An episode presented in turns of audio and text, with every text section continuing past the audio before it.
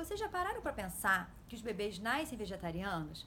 Pois é, quando o bebê nasce, ele vai se alimentar de leite materno. E se a mãe seguir a recomendação da Sociedade Brasileira de Pediatria e da Organização Mundial de Saúde, esse bebê vai permanecer em aleitamento materno exclusivo até o sexto mês de vida.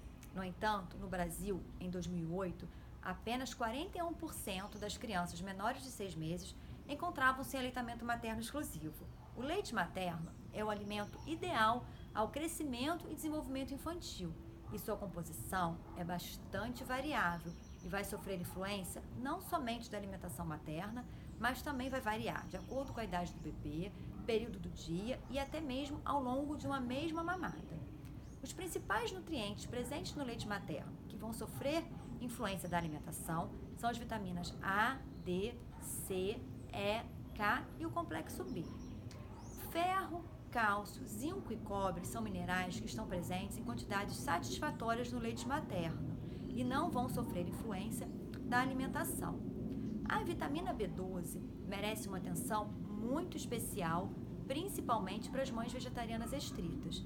As fontes de vitamina B12 na alimentação são os produtos de origem animal, e as mães que não consomem alimentos de origem animal vão precisar suplementar essa vitamina, pois os níveis de vitamina B12 no leite materno estão diretamente relacionados com a quantidade de vitamina que é ingerida.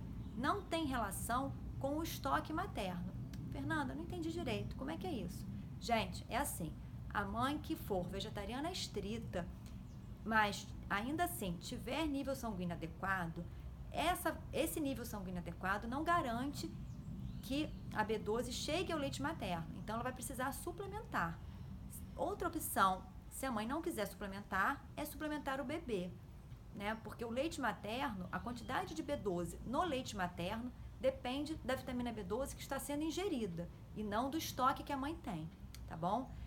A vitamina D, embora esteja presente numa quantidade também bastante satisfatória no leite materno, ainda assim, segundo a Sociedade Brasileira de Pediatria e a, e a Academia Americana de Pediatria, o bebê precisará suplementar desde o nascimento.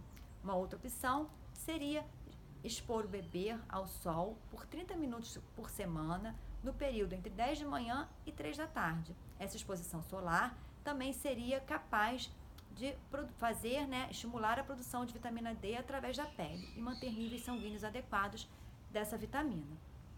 Atualmente, a gente escuta muito falar do ômega 3, que é um ácido graxo essencial. Se é um ácido graxo essencial, isso significa que ele precisa ser adquirido através da alimentação. O ômega 3, no nosso organismo, ele vai ser convertido em DHA, que é muito importante, é importantíssimo para o desenvolvimento cerebral infantil.